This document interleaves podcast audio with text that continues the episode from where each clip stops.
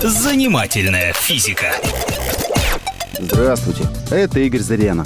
Программа о нас с вами и о том, что нас окружает. Сколько времени проходит между моментом поворота выключателя и моментом, когда лампочка загорается? Мгновение. Попробуем с вами заглянуть в провода и узнать, что же там происходит. Как добегают электроны до лампочки. Электрический ток – это движение электронов. Эдаких маленьких-маленьких частиц.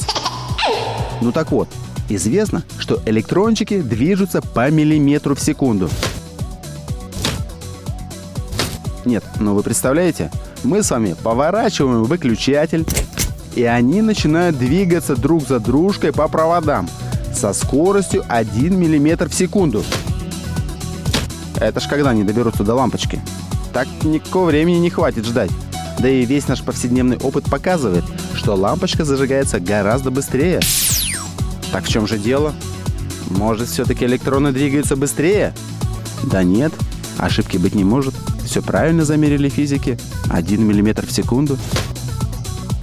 А дело в том, что хотя эти электроны и двигаются как черепахи, они по цепочке друг другу передают эстафетную палочку. Сигнал. Представьте, мы с вами стоим друг за дружкой и начинаем потихоньку шагать. И одновременно начинаем передавать друг другу эстафетную палочку. Само собой, скорость нашей эстафетной палочки будет выше скорости нашего перемещения.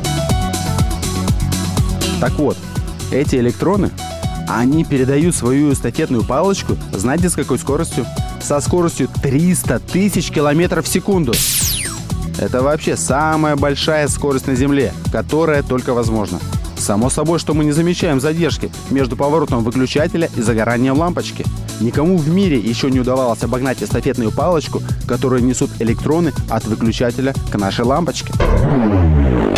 Занимательная физика.